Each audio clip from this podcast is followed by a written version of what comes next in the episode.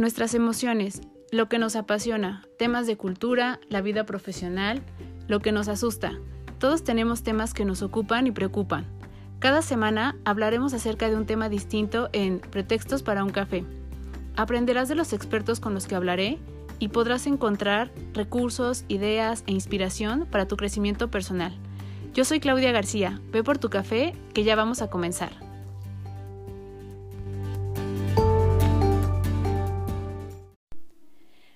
Todos, bienvenidos a un episodio más de Pretextos para un café. Y el día de hoy vamos a hablar acerca de, un tema que creo que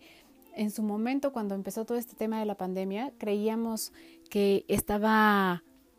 o íbamos a tener este tema resuelto en cuanto a la parte de correr y estar más en un estado de, pausa y, de lentitud, tratando como de encontrarle ¿no? el sentido a las cosas que estábamos haciendo y hacia dónde nos íbamos a dirigir, pero aún así no sucedió. Y este tema de la velocidad y el sentido de urgencia que tenemos todo el tiempo, eh, creo que es un factor más psicológico que en realidad de un evento externo que nos esté propiciando esto. Entonces espero que tengan su café a la mano. Para los que no están tomando café y están tomando té, pues bueno, su té. Pero eh, que estén listos justo para que hablemos de este tema. Para comenzar, quisiera un poco abordar el tema del tiempo como nosotros lo vivimos y como nosotros lo hemos conceptualizado, sabiendo que, pues bueno, el tiempo es un eh, concepto que nosotros hemos creado, ¿no? Que nosotros le hemos puesto ciertas características para una funcionalidad propia de una cultura o de nosotros como especie, como seres humanos, lo que hemos hecho es que le hemos dado una definición y le hemos dado ciertos parámetros para ayudarnos a medirlo, para ayudarnos también a ver cómo pasamos por la vida y para tener siempre como un punto de referencia. Creo que los seres humanos algo que nos distingue es que siempre queremos tener este punto de referencia y siempre queremos saber de alguna manera que lo que está sucediendo eh, nos está moviendo, que, que, no estamos estáticos, que tenemos un parámetro de un antes y un después y que esto nos permite saber si estamos avanzando o no. Y esto a su vez nos da cierta certeza y nos da cierta tranquilidad y nos da seguridad para saber hacia dónde queremos ir. Entonces, pues es un constructo teórico que nosotros hemos hecho el tiempo y que a lo largo de estos años lo que hemos hecho es darle al tiempo ya al quehacer del día a día otras características que creo le agregan a lo que en realidad nos aportan, ¿no? Por ejemplo, la parte profesional. Nosotros sabemos que cuando estamos desempeñando una labor profesional, cuando estamos en una empresa, tenemos un horario. Sin embargo, a veces ese horario, por el tipo de empresa que es, el tipo de posición que nosotros desempeñamos, terminamos invirtiendo más de nuestro tiempo. Y hay veces que no necesariamente es que nos demande la posición más más tiempo o más atención, sino que nosotros decidimos dársela. Y a nosotros esto le, le damos un sentido acerca de cómo nosotros hacemos las cosas y de un valor que a lo mejor es un valor muy personal y que solo queda en nosotros. Entonces, este tipo de cosas que le hemos ido agregando acerca de cómo manejamos los tiempos y si estamos, qué estamos haciendo con nuestro tiempo, cuánto tiempo de nuestro tiempo invertimos en trabajar, en una relación, en nuestros hijos, le ha ido agregando, de acuerdo, como decíamos, a nuestra cultura o a nuestros conceptos, cierto valor o ciertas características que han ido cambiando en el tiempo. Y al día de hoy, que hemos estado en meses eh, en los que hemos estado en continua transformación y con transformación digo, nos hemos visto forzados a tener que hacer cosas distintas a como ya las hacíamos, a volver a hacer y rehacer el tema eh, del quehacer profesional, ahora del del desarrollo y, las actividades educativas también, ¿no? Nos han ido un poco llevando a experimentar acciones, habilidades y poner a prueba situaciones a las que no estábamos acostumbrados. Y esto ha recaído mucho en el tema también del tiempo. Hemos escuchado que hay este síndrome en las personas en las que estamos ya en este estado de burnout, en los que si bien estamos haciendo home office, nos sentimos todavía más agobiados que cuando íbamos a trabajar, porque teníamos estos parámetros, como decimos, en los que decíamos, pues bueno, ya son las seis de la tarde, las cinco y media, las siete, de acuerdo al horario que teníamos, y nos movilizábamos a casa. Y ahora el tiempo de conexión para con nuestras actividades y los equipos de trabajo ha sido más largo, ¿no? Y nos hemos encontrado también con muchas personas que en la parte de consulta privada, en la parte clínica, expresan este no poder desconectarse de las actividades y tiene mucho que ver, como decíamos, con este sentido de urgencia que vivimos y que al estar y tener todas las herramientas en casa nos sentimos más presionados a querer hacer algo con este tiempo, ¿no? Y si no tenemos algo como tal en específico que tengamos que hacer como salir a hacer el súper o tener que hacer otra actividad en casa, creemos que este tiempo tenemos que darlo entonces a actividades que a lo mejor no necesariamente nos están dando una retribución porque al contrario nos están trayendo este malestar. Entonces este sentido de urgencia, que creo que es un falso sentido de urgencia que estamos viviendo, nos está llevando por caminos en los que nos está agotando física, emocionalmente, em, mentalmente y también estamos viviendo una fatiga distinta a la que habíamos vivido antes, como de saturación de información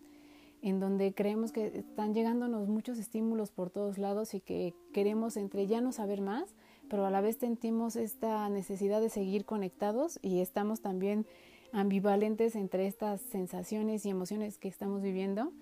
Y creo que nos puede ayudar mucho saber cómo estamos eh, conceptualizando, por ejemplo, como decíamos, el tiempo, cómo estamos viviendo este sentido de urgencia, si podemos detectar que lo estamos viviendo en malestar y qué podemos hacer para cambiarlo. Y la intención es siempre tener herramientas que podamos poner a la mano, más en la parte eh, personal, sí, profesional, pero una vez que estamos equilibrados en la parte personal, podemos llevarlo al ámbito profesional y seguro se nos ocurrirán cosas que tenemos que modificar o equilibrar para que así sea. Entonces, lo primero es preguntarnos cuántos de nosotros en este tiempo que hemos estado pues de pandemia y que hemos estado en casa y que ya estamos comenzando a salir, pero que hemos estado sí más guardados que, que en actividad fuera, hemos sentido este, esta sensación y esta premura porque las cosas sucedan, ¿no? Por querer que, que si teníamos algo, una agenda y teníamos una actividad planeada para mañana, si hoy nos sobró un poco de tiempo en lugar de descansar o dedicar este tiempo a la parte personal, esta sensación de querer que, sentir que estamos haciendo algo o que querer que las cosas sucedan nos han llevado a, a realizarlo y entonces a ocuparnos y saturarnos en un día y dormir cansados, agotados, porque ya lo hemos normalizado así. ¿Cuántos de nosotros lo hemos estado viviendo así? Y cómo esto también ha hecho que aún estando todos en un mismo espacio, se nos esté olvidando esta parte de los momentos de la vida, ¿no? Que son el comer juntos. Creo que la parte de la comida, por ejemplo, es que sí es algo muy de la cultura mexicana, sí, pero también son de las actividades que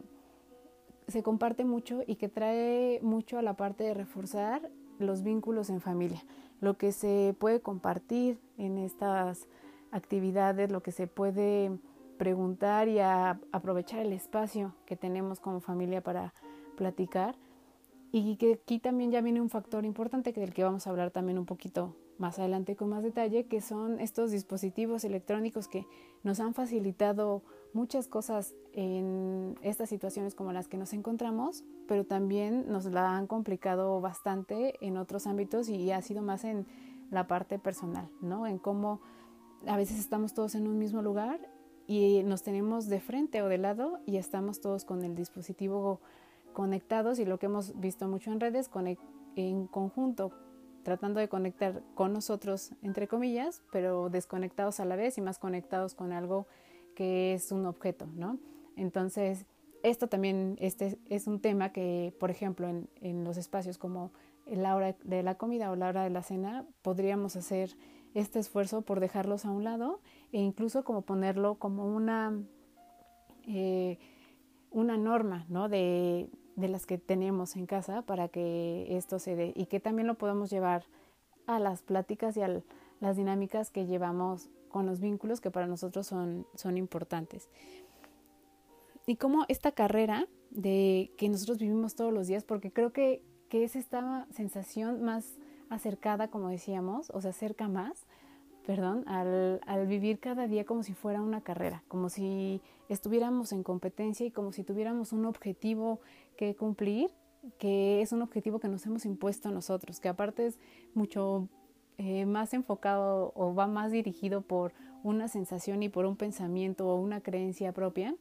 que por eh, alguien que nos está pidiendo cierto resultado, ya sea en la parte profesional o en las actividades que tenemos que hacer en el día a día, en familia, etcétera, es algo más en nuestro sistema de,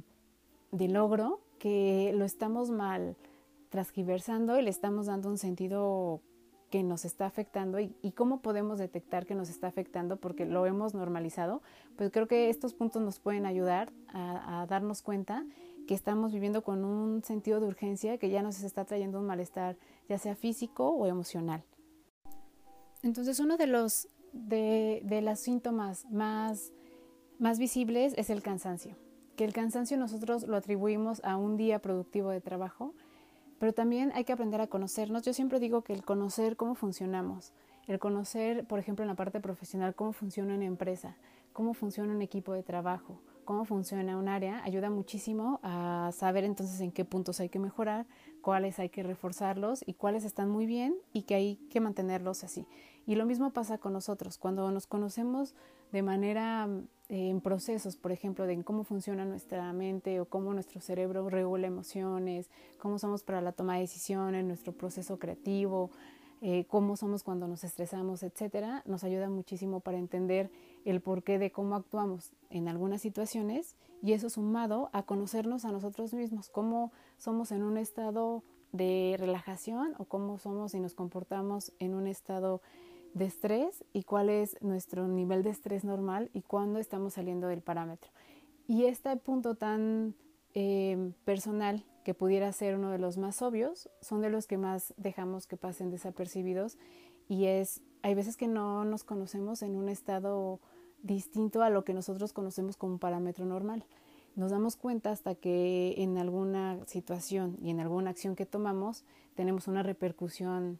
que ya es un poco un problema y que nos deja un poco pensando en esto y nos damos cuenta que entonces ahí algo falló y nos detenemos y decimos, sí, creo que previo a esto había señales de que algo estaba sucediendo y no nos estábamos escuchando. Entonces el cansancio, medir nuestro cansancio y sabernos cómo somos en un estado de cansancio normal, de un día de trabajo o de actividades normal, nos puede ayudar mucho a identificar cuando este cansancio ya es más crónico, cuando tenemos este dolor en la espalda en el que ya no podemos estar más sentados, pero incluso se siente que nos estamos forzando a hacerlo, cuando la mente ya está muy cansada y ya no podemos incluso hasta generar ideas, ¿no? Y estamos también forzándonos a ello, nos va a ayudar muchísimo a saber que estamos yendo más allá y que este cansancio ya no es normal. La otra es eh, vivir una o, sentir que tenemos una sensación o, que estamos viviendo mediante una superficialidad. ¿Cómo es esto? Es que queremos que todo sea muy rápido, que por ejemplo si estamos esperando el tener el encuentro con eh, amigas o ver a una persona que para nosotros es muy importante tener una reunión ya sea física o virtual, queremos que pase el tiempo muy rápido para que llegue ese momento, pero también cuando estamos ahí estamos viviéndolo eh, como un poco en, entre sí estoy aquí, pero también al mismo tiempo estoy pensando en lo que voy a hacer después de que nosotros este, dejemos de tener este contacto o esta charla porque tengo algunos pendientes. Entonces, si nos damos cuenta, pues estamos pasando sobre todas las actividades o las acciones de una manera muy superflua, por encimita, ¿no? Y no estamos dejándonos sentir y vivir las cosas de nuestro día a día como en la vida, y siempre estamos esperando algo que no sabemos qué es. Estamos esperando ese encuentro, después estamos esperando que termine para ir y hacer otra actividad, después de hacer esa actividad estamos esperando terminarla para irnos a dormir, después cuando nos vamos a dormir estamos esperando que sea el siguiente día para obtener el resultado de algo a lo mejor en la parte profesional y así nuestra día a día y nuestra actividad va siempre, llegamos a una actividad y nuestra mente está en la otra mientras estamos viviendo la que todavía no terminamos. Y este sentido de estar en lo superficial nos puede dar un, indicio de que estamos en un acelere y en una velocidad que ya no está siendo muy benéfica. Otro punto podría ser el sentir un vacío. La verdad es que podríamos decir, oye, pues es que soy productivo en la parte profesional en mis proyectos, estoy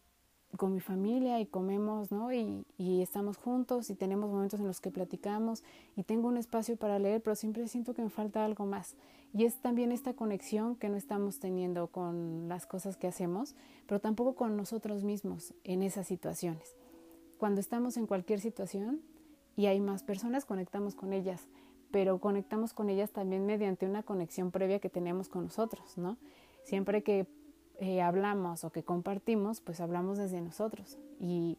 cuando no estamos en esta sintonía con nosotros mismos, seguramente el, compartir con los demás se nos complica bastante. Y entonces este punto, el de sentir que estamos pero no estamos y que no, no tenemos como definido un rumbo hacia dónde ir y que estamos yendo por el día a día solo como estando, también es un punto de alerta acerca de esta velocidad que estamos viviendo. Otro muy importante que este nos puede eh, ayudar y que seguro lo hemos vivido nosotros cuando hemos estado en cualquier momento de presión o de velocidad por eh, que estemos llenos de actividades es eh, la pérdida de memoria, ¿no? Y es la pérdida de memoria como momentánea, como de cosas y de eventos que nosotros deberíamos de acordarnos, que si bien a lo mejor no son trascendentales, los vivimos y deberíamos de saberlo, como por ejemplo cuando alguien nos pregunta, que comimos antier y nosotros no sabemos y de verdad estamos tratando de pensar y es, ¿qué día fue antier? No, es que no, no, creo que no fue eso, creo que fue tal. Y a mí me pasó hace muy poco cuando fui al médico y entonces me preguntaba justo eso, la doctora, ¿qué comiste ayer? Y medio le pude decir y cuando me dijo ya antier, no supe qué decirle y traté de recordar en ese momento y no podía y, y, tendría que ser un dato que podría estar en mi mente de manera muy inmediata, pero por alguna razón no lo estuvo porque estamos saturados de información, de actividades e incluso a lo mejor en ese mismo momento te das cuenta de que ni siquiera estás conectando con esa actividad que para mí era ir al médico, ¿no? Entonces, esto, estos puntos nos pueden ayudar a darnos cuenta de que no estamos al 100, ¿no? Y que como si nos damos cuenta tiene que ver mucho con una presencia para nosotros mismos, una presencia para los demás y una presencia en la vida como tal. Entonces creo que estos, estas referencias nos pueden ayudar y las podemos pensar para sabernos si estamos en este falso sentido de urgencia o no. Y cómo todo esto nos daña de una manera a lo mejor emocional, mental o física, la verdad es que muchísimo en nuestra salud y a nuestra capacidad, por ejemplo, de innovar, de relacionarnos, de tomar decisiones, de alimentarnos, algo tan básico como alimentarnos, nuestra capacidad para poder eh, dormir y para poder eh, descansar, ¿no? Y no solo dormir, sino descansar, también todo se ve en esas actividades mermado. Por ejemplo, en el dormir, nosotros sabemos, y lo hemos dicho en otros episodios anteriores, que el sueño tiene una función, si bien reparadora, tiene funciones a nivel cognitivo muy importantes, ¿no? Y entonces nos ayuda a asimilar la información del día, acomodarla en los lugares que debe de ir, a regular nuestras emociones, a que también todas estas eh, sustancias que segregamos cuando estamos viviendo emociones y demás se estabilicen, ¿no? El cerebro lo que siempre va a querer hacer es encontrar un equilibrio, siempre. En toda situación lo que va a hacer es tratar de equilibrar y entonces al dormir también lo que hace es equilibrar todo lo que hemos vivido y todos estos momentos donde hemos pasado a lo mejor entre de, de tensión a eh, un eh, estado de exaltación porque algo nos salió muy bien y después de preocupación por algo personal, etcétera, lo que hace es, ah, viviste todo esto, te voy a ayudar a regularlo, pero si no descansamos, lo que sucede es, estamos un poco como todavía en, vivo, por llamarlo así, y así lo decimos a veces cuando no hemos dormido y, vamos de nuevo a la actividad. Y, nuestro cerebro lo que hace es que sigue en este sistema de alerta, ¿no? Sigue alerta, sigue alerta, sigue alerta. Obviamente la capacidad de respuesta va disminuyendo. Ya no podemos tener esta misma atención para resolver un problema, para aprender algo nuevo. ¿Y qué es lo que hará? Pues empezará a forzarse, ¿no? Empieza un poco como entre a colapsar y esto también afecta en el sistema límbico y en nuestras emociones y entonces empieza a volverse todo un poco un caos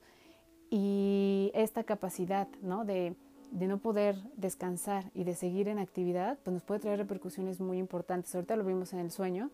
pero así como hemos hablado de otros procesos, como qué sucede cuando tomamos una decisión, qué sucede cuando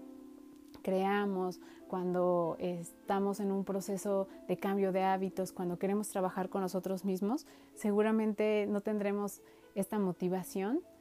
en cuanto a la parte física y esto en la parte emocional nos pegará muchísimo y nos puede inducir a decidir continuar o no continuar y esto hacerse una cadenita. La verdad es que todo va siendo como una cadena y encontrar el punto que es el que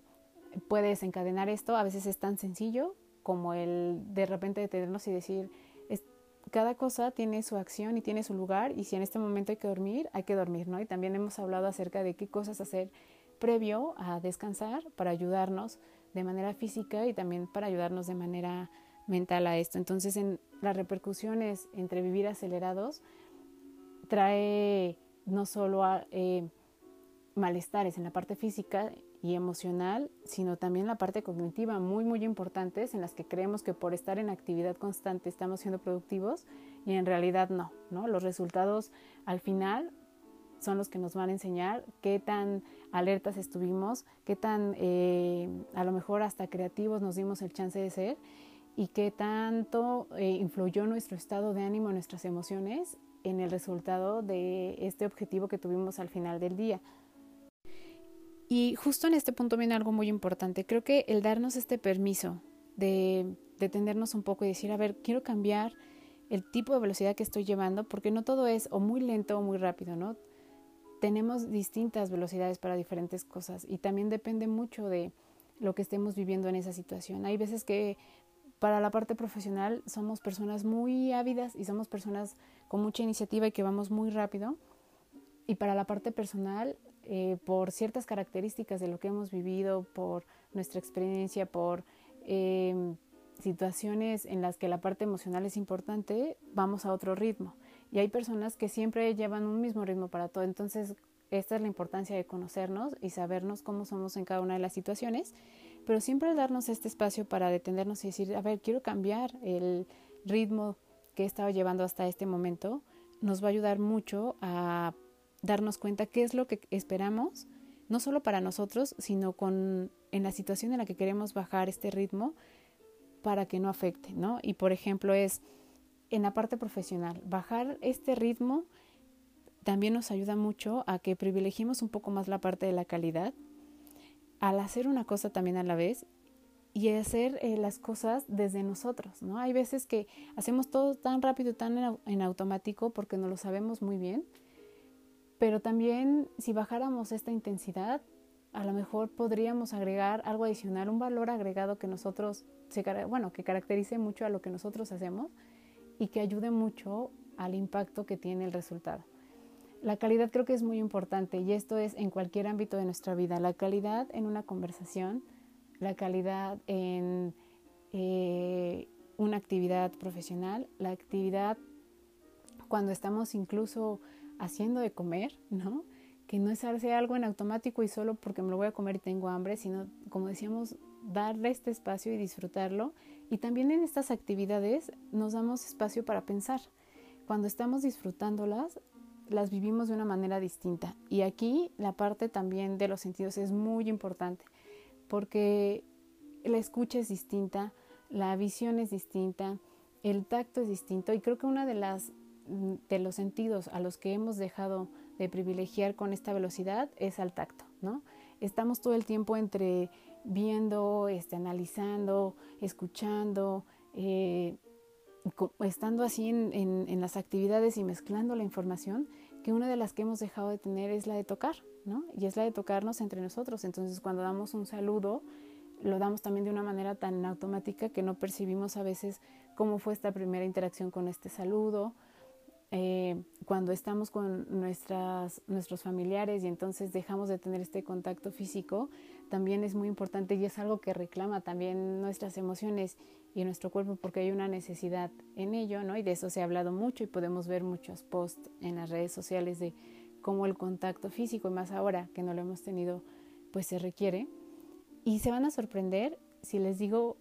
con qué hemos tenido en estos últimos meses y años más contacto ¿Y cuántas veces llegamos a tener este contacto o tocar a este aparato eh, al día? Es pues nuestro celular, ¿no? Que se ha vuelto una extensión de nosotros y que de verdad es sorprendente el número de veces al día que llegamos a tocar este celular. Se cree que son más o menos entre 2.400 veces las que agarramos un celular y lo desbloqueamos al día en promedio porque se ha vuelto una herramienta muy importante, no solo para a lo mejor distraernos o para estar en contacto con otras personas, sino también en estos últimos meses para la parte profesional, para quienes no lo ocupaban todo el tiempo, a lo mejor en tener un grupo de WhatsApp del trabajo, o tener su calendario ahí, o tener este, sincronizadas algunas aplicaciones que ahora que están la mayoría trabajando vía remota se está haciendo, pues hace que tengamos mucho más contacto con esto, ¿no? Y entonces a veces nos damos cuenta, y no sé si les ha pasado, de cómo nos puede doler, por ejemplo, la mano por tener este, el contacto y estar ocupando nuestro celular todo el tiempo, la velocidad con la que ya escribimos también, ¿no? Eh, la, a lo mejor eh, sentido de ansiedad que llegamos a, a tener cuando se acaba la batería o cuando lo olvidamos o cuando no hay red, por ejemplo, y también el,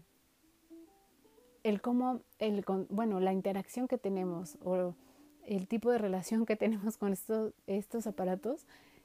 está dejando una huella más emocional cuando no debería serlo que algunos eh, vínculos que tenemos con las personas, ¿no? Y emocional me refiero a no porque amemos nuestro celular, sino porque, como decíamos, si se pierde, si no tenemos batería, nos angustiamos, ¿no? Este, si salimos de, casa con él y traemos, ah, sí, traigo los audífonos, traigo el cargador, está al 100 la batería, perfecto, está aquí el calendario, tal, tal, tal, nos vamos tranquilos. Y entonces, de repente, nuestra tranquilidad y nuestras emociones están dependiendo de situaciones y de cosas en las que estamos dejando de lado a las personas y a la interacción con ellas. Entonces, esto también es muy importante y esto le suma y le agrega a esta sensación de superficialidad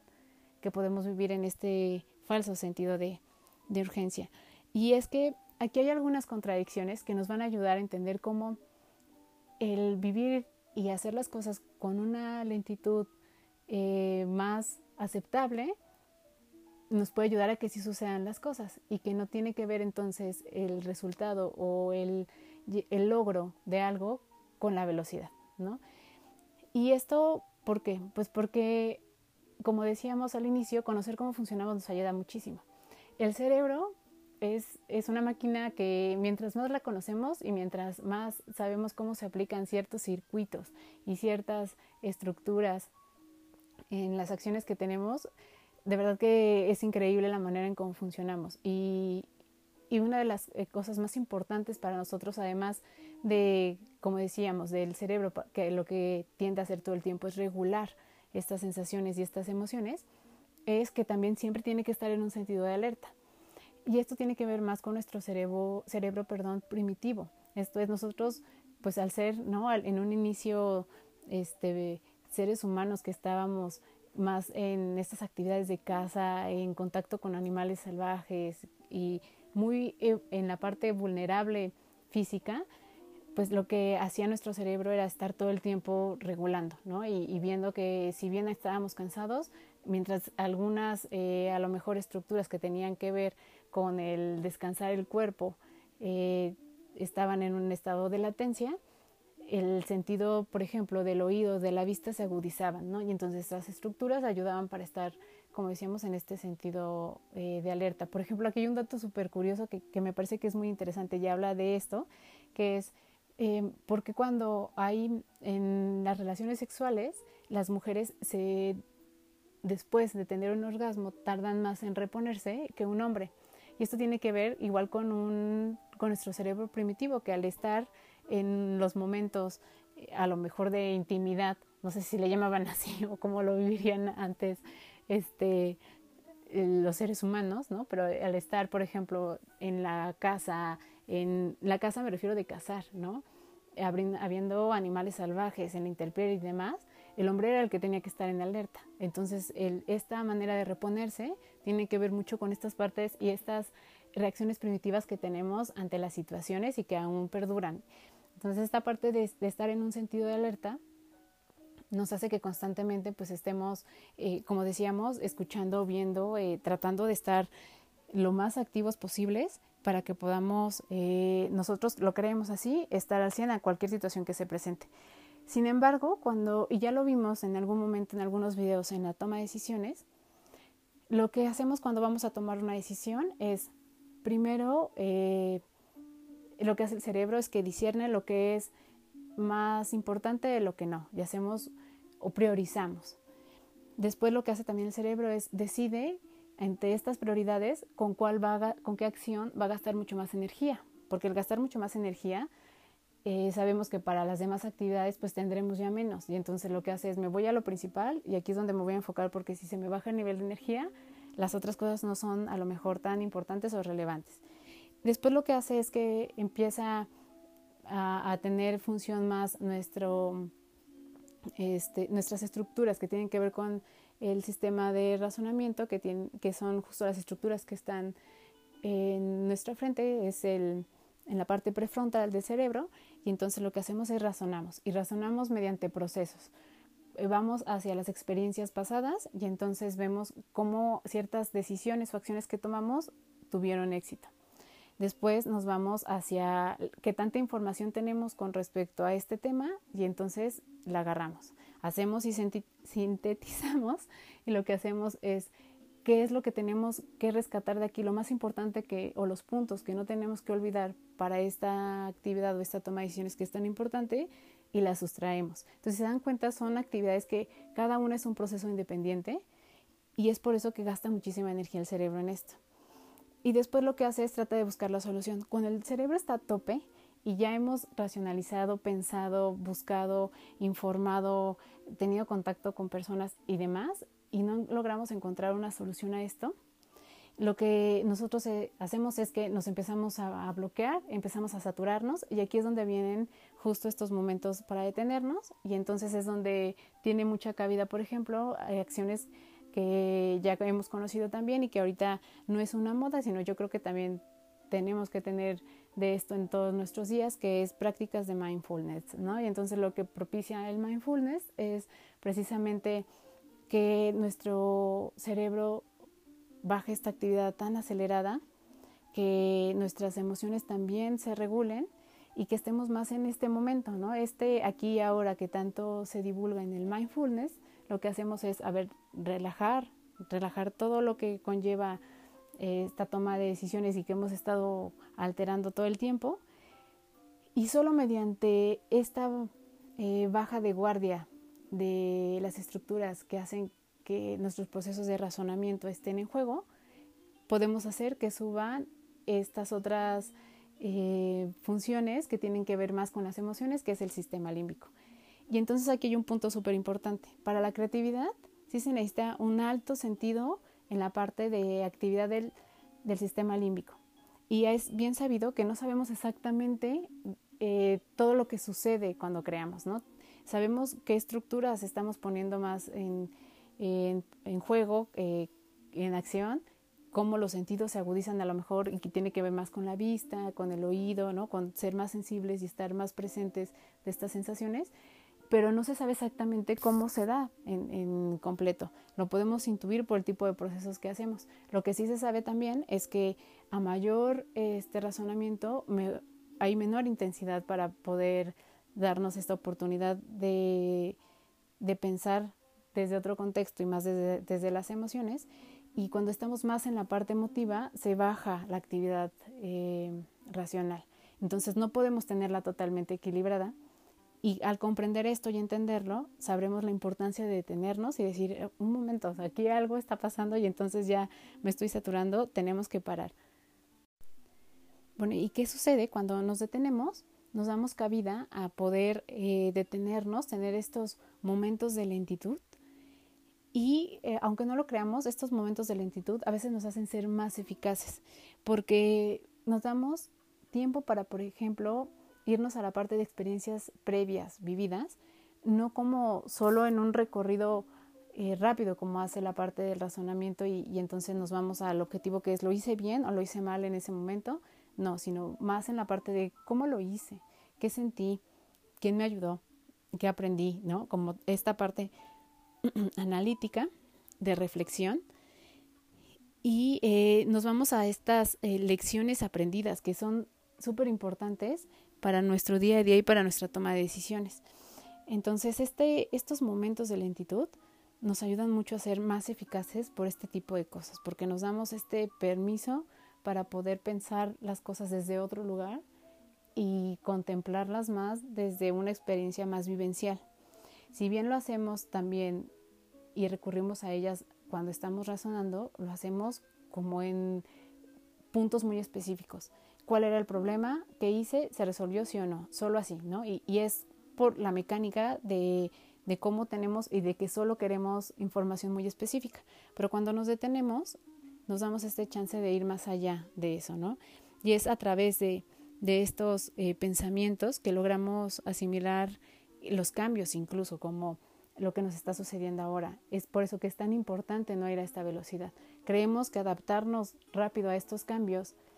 nos hace tener ciertas habilidades ¿no? o ciertas competencias cuando en realidad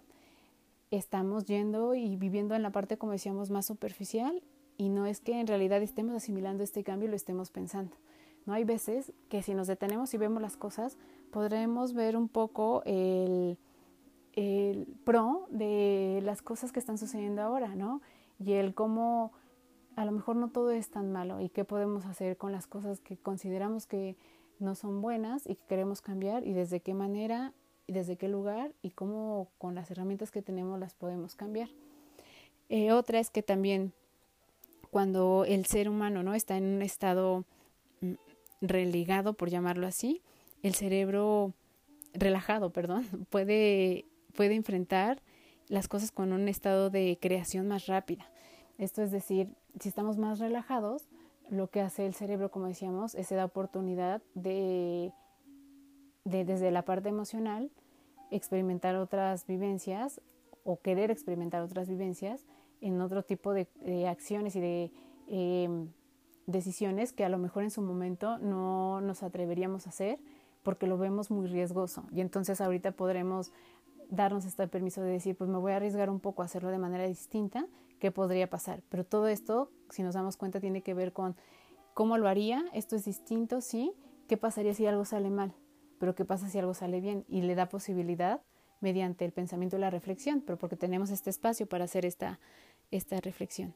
Y entonces encontrar un estado de creación más rápido está muy de la mano, por ejemplo, cuando vemos estos procesos de creatividad y de emoción que nosotros en psicología les llamamos slow, slow thinking, que es justo pensar eh, de una manera mucho más lenta, ¿no? Y es que nosotros sabemos que los estados de creación y de, innovación no solo es pensar todo el tiempo. Para que eso suceda y que lo que pensamos en realidad sea una idea aplicable, tenemos que aterrizarlas. Entonces,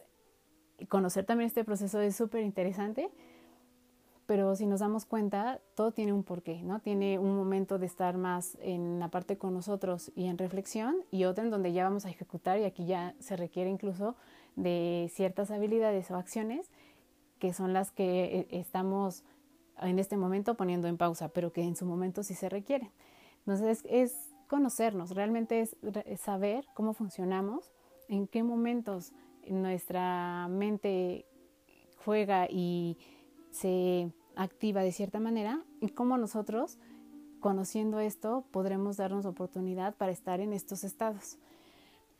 También el cómo podemos sugerirle a nuestro eh, cerebro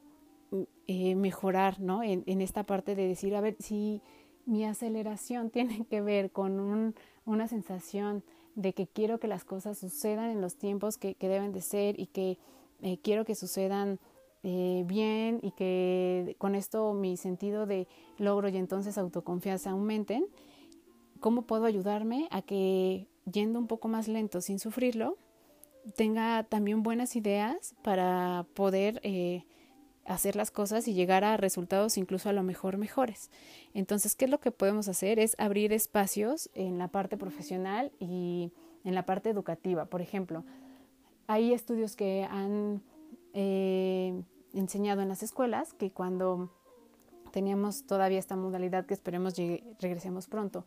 física de ir a las escuelas, sabemos que empieza un acelere desde que despertamos, ¿no? Y entonces a lo mejor el niño es entre bañate, peínate, arréglate, eh, desayuna, eh, que esté todo en la mochila, vámonos corriendo, porque entonces de ahí yo me tengo que ir al trabajo y tengo una junta y entonces vemos que nuestros papás en el camino van tomando el teléfono y van hablando y, y este mismo acelere pues hace que lleguemos así a, a la escuela y entre el hacer el ruido y demás,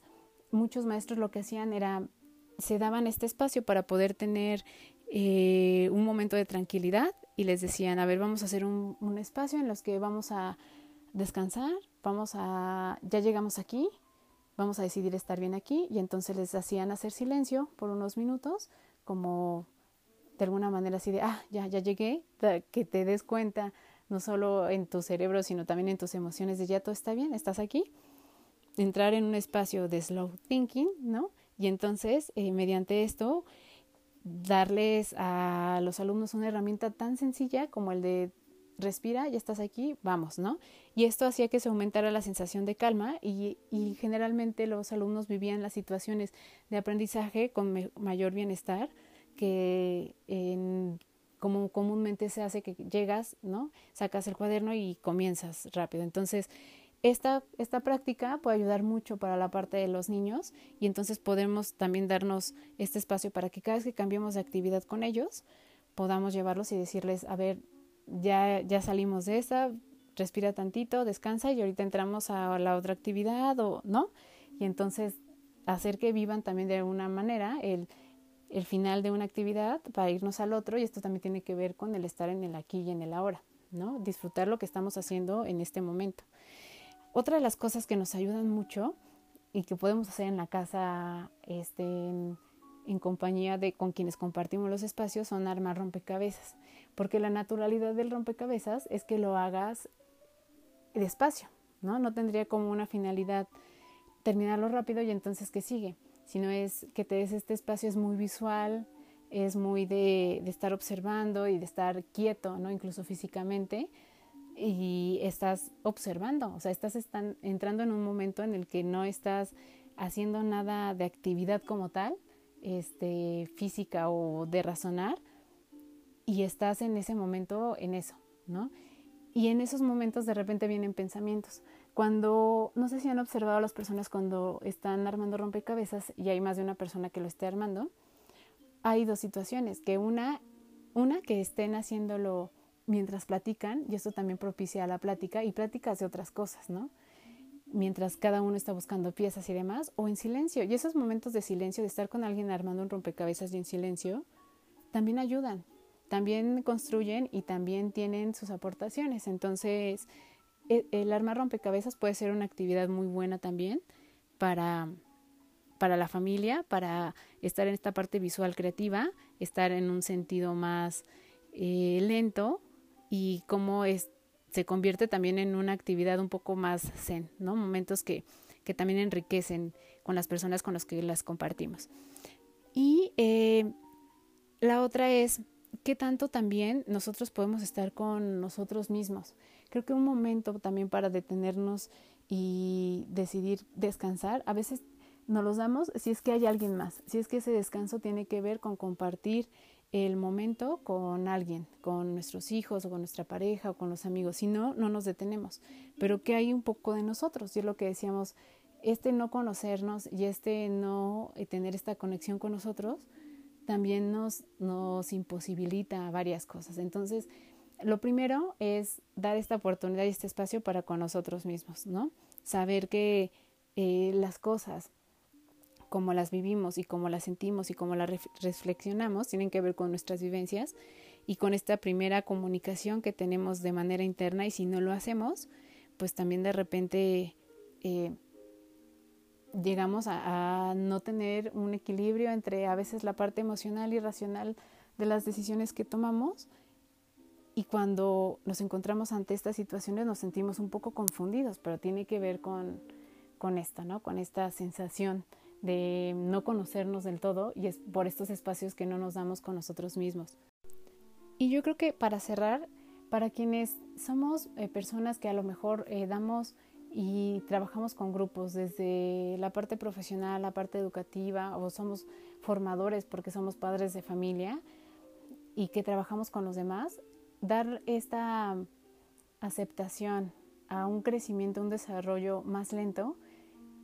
creo que también puede ser un parteaguas para cambiar y dejar de vivirnos en un sentido de urgencia que no es necesario, ¿no? Hay veces que la velocidad a la que hagamos las cosas no va a ser el cambio en, en muchas de ellas. Y si algo hemos aprendido en estos meses es que las cosas y lo que planeamos puede cambiar de un día para otro, que hay que adaptarnos a las situaciones lo mejor que podamos, no solo de manera física, emocional, sino también cognitivamente, y que los lazos que tenemos con las personas son tan importantes que nos ayudan a sostener lo que de repente puede ser una, una vivencia de incertidumbre. Entonces, cultivar estas tres mediante las vivencias de una manera mucho más lenta nos ayuda mucho más a tener más herramientas, a conocernos y a tomar las situaciones, los proyectos, los problemas del día a día o situaciones extraordinarias como la que estamos viviendo desde un lugar más de conciencia y desde un lugar en el que nosotros nos sintamos a gustos con nosotros mismos, que eso es lo principal. Entonces creo que hay más de lo que se puede hablar todavía de por qué más este sentido de urgencia, ¿no? También qué pasa más en nuestro cerebro y demás, pero creo que la intención es saber y, e identificar si estamos en, este, en esta situación, qué podemos hacer,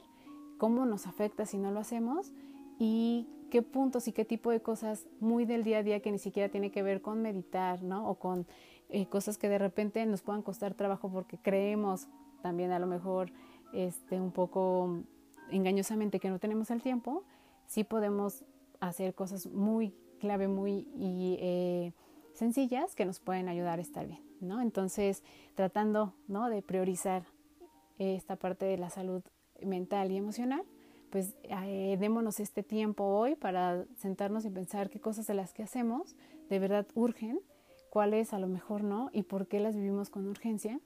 y porque el, este sentido de querer siempre ir todo el tiempo hacia adelante nos lleva al día a día y nos eh, satura y no nos deja vivir bien las cosas y también como ya en un sentido mucho más amplio, esto en, cuando vienen momentos de incertidumbre nos trae muchísima ansiedad, ¿no? El estar pensando en el futuro y qué va a suceder nos trae mucha ansiedad y tiene mucho que ver porque siempre vamos hacia lo que sigue, ¿no? Si a lo mejor aprendemos un poco a ir más lento y a, vivir las cosas en este momento, también nuestro cerebro se acostumbrará a no ir tanto al futuro y podremos bajar también estos niveles de ansiedad cuando se presenten. Entonces, se dan cuenta, todo viene hilado y vuelvo a decir, conocernos ayuda muchísimo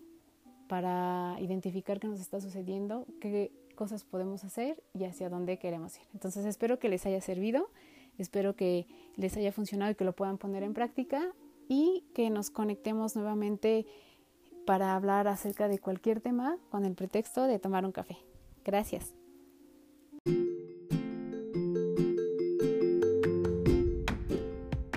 Muchas gracias por estar aquí. Nos escuchamos en el próximo episodio con un pretexto más para hablar de otro tema.